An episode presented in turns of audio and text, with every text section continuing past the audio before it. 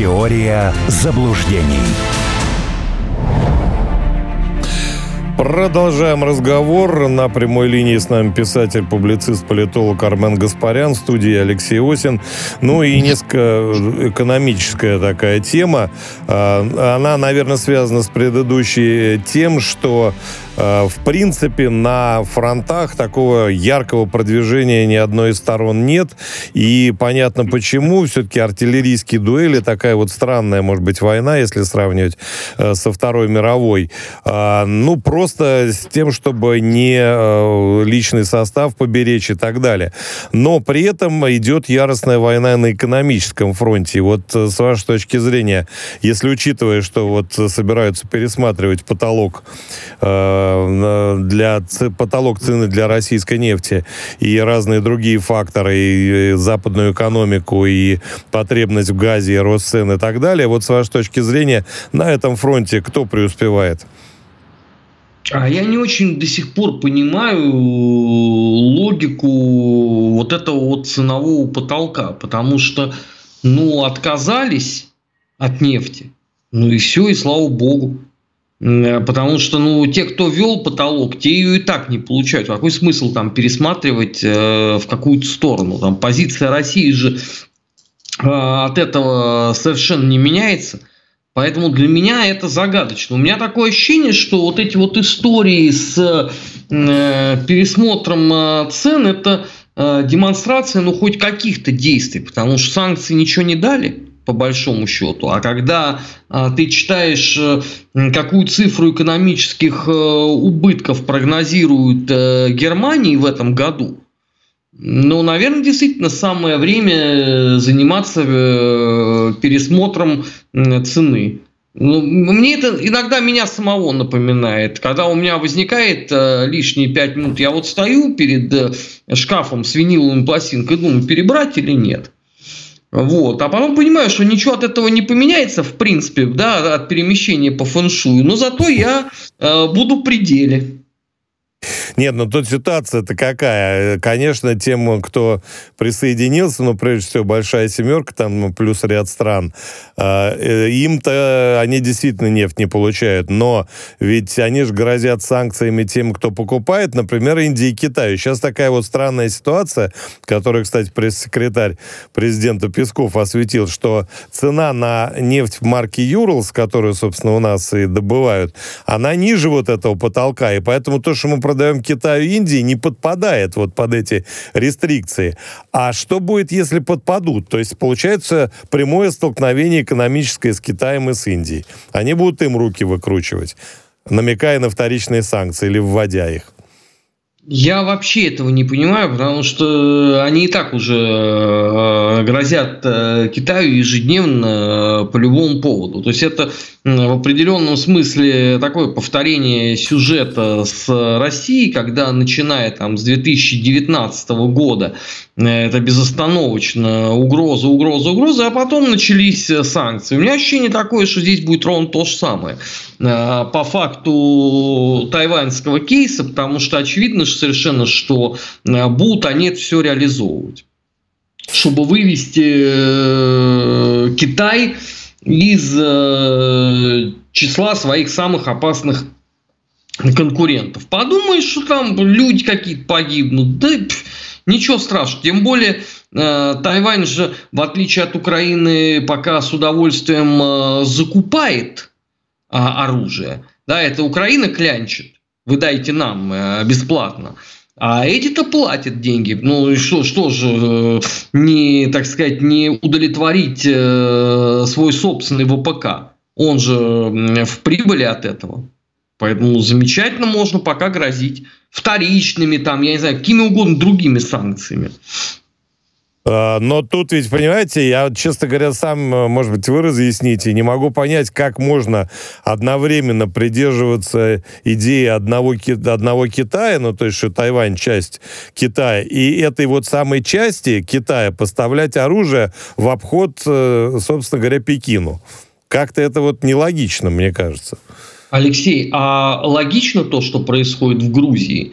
Где э, вся соросовская клиентела орет «остановите русский закон». А закон списан до запятой с закона Соединенных Штатов об иноагентах. Вот это разве логично?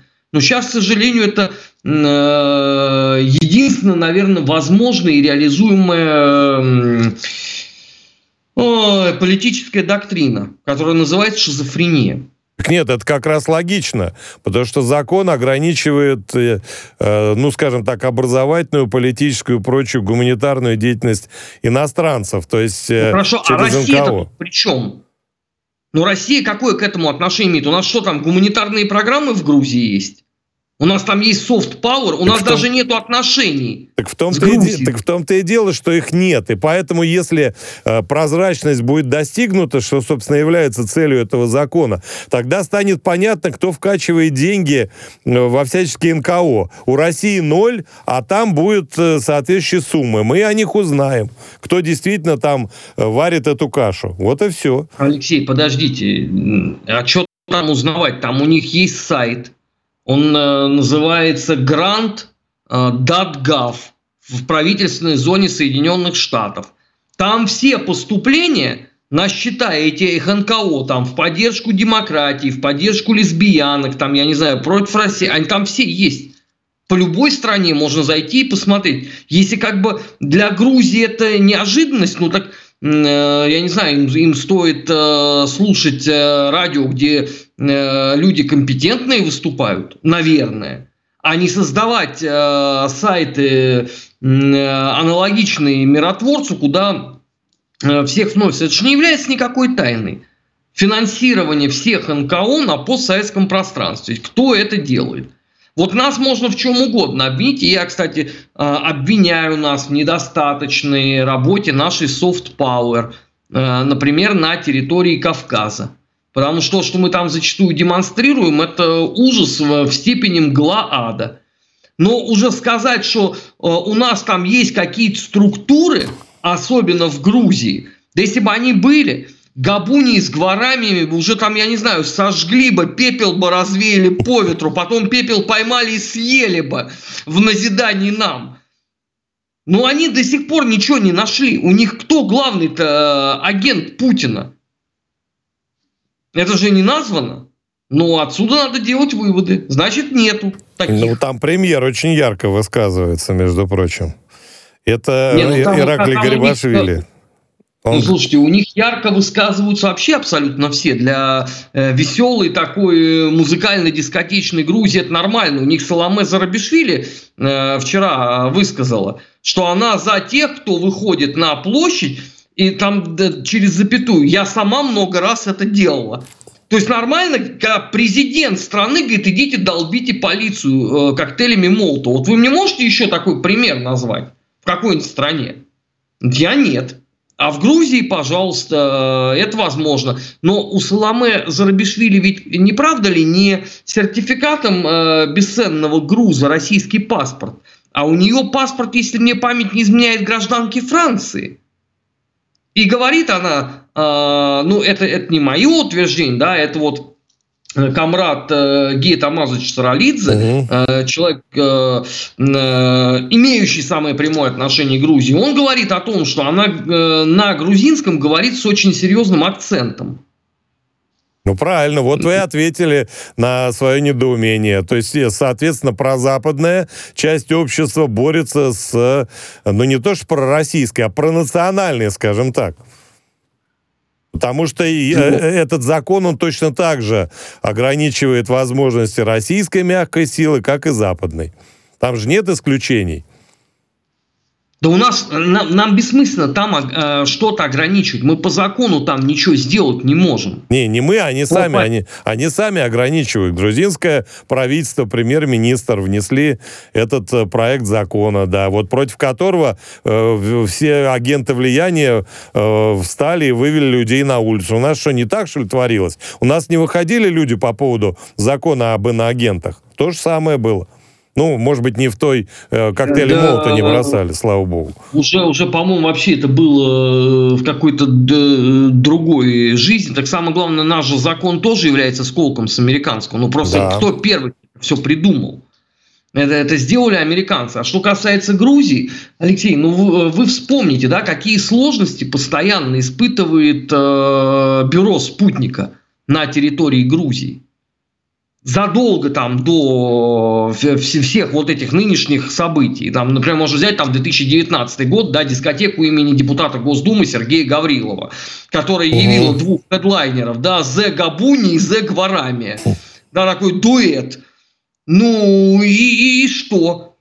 Это же просто очень показательно. Поэтому я так до конца и не уяснил, что они там орут по поводу русского закона или там э, русского влияния, которого нету вообще. И еще и э, этот у них новая эта звезда футбольная Хвичи э, Кварацхелия. Кварацхелия, да, который вместо того, чтобы готовиться к матчам, да, и сделать Наполи чемпионом впервые со времен Диего Армандо Марадона, этот теперь тоже занимается политикой. Ну, это же, ну реально, это дурдом какой-то. Ну, есть э, печальные примеры этого тоже, да, других игроков грузинских. Нет, ну понимаете, ну как мне представляется, не знаю, может вы опровергнете, а, то, что ограничивает американское западное влияние, то на пользу России. Поэтому этот закон называют пророссийским. Ну, прекрасно, только он никак не ограничит, потому что все равно там деньги будут э, поступать. А будет просто другая какая-то схема. Ну и Но должны, очевид... будут, должны будут некие э, СМИ и так далее, должны будут говорить, что мы иностранные агенты, а это их очень злит. Ну вспомните нашу реальность, наше общество. Очень же возмущались представители либеральной общественности. Очень. Ну, и Но, продолжают это делать, да. Нет, ну, э, тут, тут есть э, разница. То есть, все-таки грузинская э, вот эта либеральная общественность, она не называет э, Джорджию это страна. Она просто хочет, чтобы она была по лекалам э, соросовских методичек. А наши-то это все люто ненавидели. Собственно, да, вот это единицы ведь э, людей, вот они там самые достойные, и честь им и хвала которые после 24 февраля прошлого года остались со страной, с народом, а некоторые даже еще и пошли в зону СВО. Но это единицы. А сколько их в Грузии сидит, которые теперь э, целыми дня, э, весь вчерашний день они писали, что это такое, мы сбежали э, от закона от иноагентов, от вонючего кофе в пластиковых стаканчиках, а теперь у нас опять здесь то же самое. Ну так а да. кто виноват? Кстати, еще меня что поразило, они ведь отправили, вот кабинет министров отправили этот закон на экспертизу э, в Европу.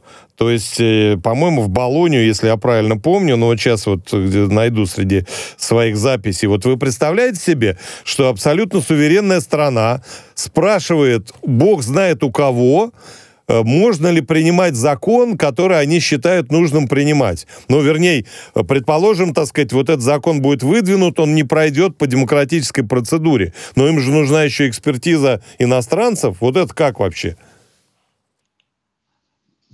Ну, это они же сами разрешили все делать, не правда ли? Э, они же все время э, говорили о том, что нам надо наше национальное законодательство привести Э, к европейскому знаменателю. Для этого все законы, что называется, кассировались Европой. Вот они туда и понеслись. Да, это венецианский, я прошу прощения, я нашел, да. да. И помните, вот украинские законы о языке тоже там э, исследовались, собственно, этой же комиссии ЕС, кстати говоря. Ну, а когда эта комиссия ЕС э, кому-то доставила удовольствие? Что же комиссия ЕС, которая анализирует законы, ничего с поляками не сделала? А у поляков были ведь э, законы, которые противоречат Европе. Что же, например, эта пресловутая Венецианская комиссия ничего не сказала по факту э, расовой сегрегации, которая есть в Латвии и в Эстонии, граждане и не граждане. Я сколько лет жду, когда Венецианская комиссия мне что-нибудь скажет. Но у Венецианской комиссии все время другие дела. Они то Молдовой занимаются, э, то Грузии. В Армению они ездили при товарище Пашиняне регулярно. К нам они не ездят, слава богу. Они еще, по-моему, в 2018 году сразу все следующие выборы уже назвали нелегитимными и сказали, что их можно не ждать. Но мы тут и перекрестились. Господи, баба с возу кобыли легче. Но тем не менее, да, вот когда Венецианская комиссия начнет э, э, работать, не закрывая э, глаза на то, что им не нравится. А тут мы с вами местами поменялись. Помните первую часть передачи? Я вам скажу, никогда. Вы, я спрашивал вас, когда да? будет расследован э, случай с э, вот этим украинским частным лицом, который взорвало э, северные потоки. Вот и все. То же самое все. Ну, я так не могу просто сказать э, никогда, потому что э, всякий раз, когда э, в России проходят выборы, да, обязательно вот одна из тем, это обязательно кто-нибудь начнет говорить, вот там венецианская э, комиссия. И все время будут говориться, ну да, они сейчас по политическим обстоятельствам не могут. Это... Я посидел уже за это время. Потому что вообще у меня ощущение, что единственные выборы, которые э, одобрила Венецианская комиссия, это были только выборы 96 -го года в Российской Федерации. То есть, когда Борис Николаевич победил. Потому что я помню, они бубнили э, по поводу выборов 93 -го года в парламент, потому что там победил Жириновский. Да, это уже было не угарно Венецианской комиссии. Э, выборы 95-го им не нравились, потому что там КПРФ э, хорошо выступила. Ну, про все остальные может даже уже не говорить, в принципе. А вот выборы 96 -го года, э, которые были такие очень своеобразные с любой точки зрения, они их э, вполне себе устроили. И никто ничего не сказал. Ни тогда, ни потом, и я думаю, что и в дальнейшем не скажет. Ну, их устраивали выборы, где они их устраивали? В Ираке, в Афганистане. Они объявляли это торжеством демократии. Ну, та, так и здесь какие проблемы. Интересно ну, на первом месте, справедливость на втором, или десятом, или двадцатом. Вот смотрите тут, что важно. Я почитал э, отклики тех, кто против этого закона. И в частности, они говорят, ну, представители политической элиты Грузии, что э, будут э, как-то то ли закрыты, то ли меньше финансирования получат многие проекты в школах и университетах, которые спонсируются проекты, я имею в виду международными организациями. Ну вот смотрите, разве это не то же самое, что на Украине? Разве не, не воспитывают нам под боком тех же манкуртов, которые пойдут нам грызть сухожилия голыми зубами, понимаете? Это же кто их, их учит? давно воспитали. Ну, так их уже давно и воспитали. продолжают это делать. Если прекратить-то все вернется, я считаю. Потому что мы же э, столетиями с грузинским народом-то вместе. Да, но просто столетиями не было э, такого засилия соросовской клиентуры. Ну а вот, а об этом и речь, да. в другом. А, ну хорошо, этих уберут, а что будет взамен? Вот у меня вопрос. Вот они что возьмут? У них уже разработана есть э, национальная э, программа образования? Думаю, что нет. Что-то мне подсказывает, что со времен э, Саакашвили за основу были взяты все соросовские материалы, а своего-то они ничего не делали. В принципе. То есть, может быть, единственное, что свое там, да, это история, как их притесняли и обижали. Плюс там отдельно, наверное, э, грузино-абхазская война. А все остальное там, наверное, из соросовских э, изделий состоит. Ну, у нас же точно так же было. Было, да, но мы же пытаемся из этого выбраться. Почему бы им не попытаться? Великий народ, прекрасная культура, богатая история, разве нет? Ну, она богатая история в формате существования в едином государстве кое с кем. Она по отдельности не очень богатая, потому что э, что там будет? Э, пара лет существования независимой Грузии плюс меньшевистское сопротивление, но эти современные э, деятели, они же тех меньшевиков тоже презирают. И что потом? И потом 30 лет вот там с 90-го там года – но так первыми годами тоже нельзя гордиться, потому что это Гамсахурди, который изничтожил процветающую республику. И это, это сложно. Ну, э, в конце концов, Ельцин тоже часть нашей истории. Горбачев тоже. Это же, да, они будут в учебниках, и мы должны нормально к этому относиться. Просто будут, оценивать они, ситуацию, они есть, да? Я это подтверждаю, да. А как почему гордиться учебник. надо обязательно? Не обязательно. Вот Нет, был, смотрите, да, Алексей, нам, да. нам не обязательно гордиться ни, ни Горбачевым, ни Ельциным. У нас есть другое. А вот в случае с Грузией, если вы вычеркиваете э, Грузию э, из истории Российской империи, Грузию из истории Советского Союза, что остается? Чем вы гордиться будете? А почему надо вычеркивать? Так они же вычеркнули это ну все. Вот, это может, они я... хотят вернуться. Я, конечно, может... Что, Соломе Зарабишвили? Нет, ну, она-то нет, потому что она там дает указания из-за границы, из США, что делать на улицах. Я не думаю, что там э, на сегодняшний момент есть э, огромное фатальное желание на возвращение. Это наши клоуны, бегающие по Ютубу, орут, что все население постсоветского э, союза только спит и видит, как бы новое политбюро создать и снова в классовой борьбе замаршировать. Я им советую туда съездить. Я вот туда ездил. Там, извините, о Советском Союзе помнят только те, кто в нем жил. А молодым это вообще совершенно все неинтересно. Вообще. Причем молодым там даже тем, кому 30 лет, то есть те, кто родились уже условно на момент э, развала э, страны. Им это все не нужно. Поэтому с чего э, можно говорить о том, что они там собираются подтянуть эту часть истории? Кого? Кого подтягивать-то? Человек, который флаг над Рейхстагом вешал? А как это будет э, корреспондироваться с э, новыми европейскими ценностями?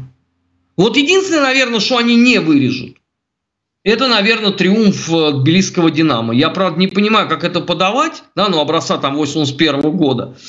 Вот просто не понимаю искренне, да, что там, ну, в чемпионате они с кем тогда получится играть? С Торпедку Таиси? И ну почему? С «Динамо Киев» они, например, играли, с Днепром, ну, с, Динамо Киев, да. с «Металлистом», да. с «Черноморцем». Ну и со «Спартаком», с ЦСКА тоже играли, с «Динамо». Был дело. Ну, с, с, ЦСКА не играли, э, ЦСКА насиловали. Давайте вещи надо называть своими именами. То, что исполнял красно-синий клуб в 80-х годах, это не футбол. Совсем. Это чудовищно. Я это хорошо помню, как человек, ходивший на первую лигу. Но вот это, наверное, они сохранят. Может быть, еще что-то. Хотя тоже под вопросом, потому что они же э, перерисовали все эти эмблемы э, Тбилисского Динамо. Все, а там от того-то уже давным-давно ничего нету. Это просто вот э, там мое поколение помнит их всех, да, там всю эту замечательную команду. Я вам сейчас состав назову. Сейчас состав назову. Ну, не ну, буду просто, чтобы, чтобы людей... Хотя я не болельщик Тбилисского «Динамо», как, как вы знаете прекрасно. Но ну, назову, да. Ну, это была ну, великая это команда. Ну, великая, конечно. Но они сами-то об этом, я не убежден, что шибко помнят сейчас. Потому что если, если поколение, которое не застали... Алексей, ну э, вот давайте честно, я вот лично знал фанат «Спартака», вот из молодых, да, я выговаривал, они не знают такой Вагис Хидиатулин. Хотя для меня это дичь вообще полная. Ну, легендарнейший футболист. Ну, значит, Просто они не очень болельщики. Ну, Пеку Дементьева вот тоже, не... наверное, не все знают, и Глазкова Георгия, и там, не знаю, э, Жмелькова, нашего вратаря. Ну, это тут такое дело. Это ты интересуешься или нет? Я не знаю, во времена моего детства полагалось, если ты являешься болельщиком клуба, надо знать его историю. Я вот это, поэтому я against modern football. вот. Ну да, вы, я, я слышал, вы так уничижительно довольно-таки высказывались о нашем чемпионате в связи, так сказать... Да только не говорите, что последний матч с Уралом вас вдохновил. Я не поверю. Не, меня вдохновил смех Радимова и а. Аршавина. Вот так взяли гол, отобрали и все. Вот, ну ладно, Армен Сумбач, это все прекрасно, потому что я думаю, что многие не поняли нашего такого поворота в стиле Формула-1, какая-нибудь там шпилька в Монако, резкий разворот э, э, на темы спорта. Можно на, это, на них поговорить, и тем более, что есть поводы. А пока я вас благодарю еще раз, женщин, девушек, сестер, матерей, любимых, поздравляю с 8 марта. Э, на прямой связи с студией «Радио Спутник» был писатель, публицист, политолог Армен Гаспарян и я, Алексей Осин. До новых встреч! Теория заблуждений.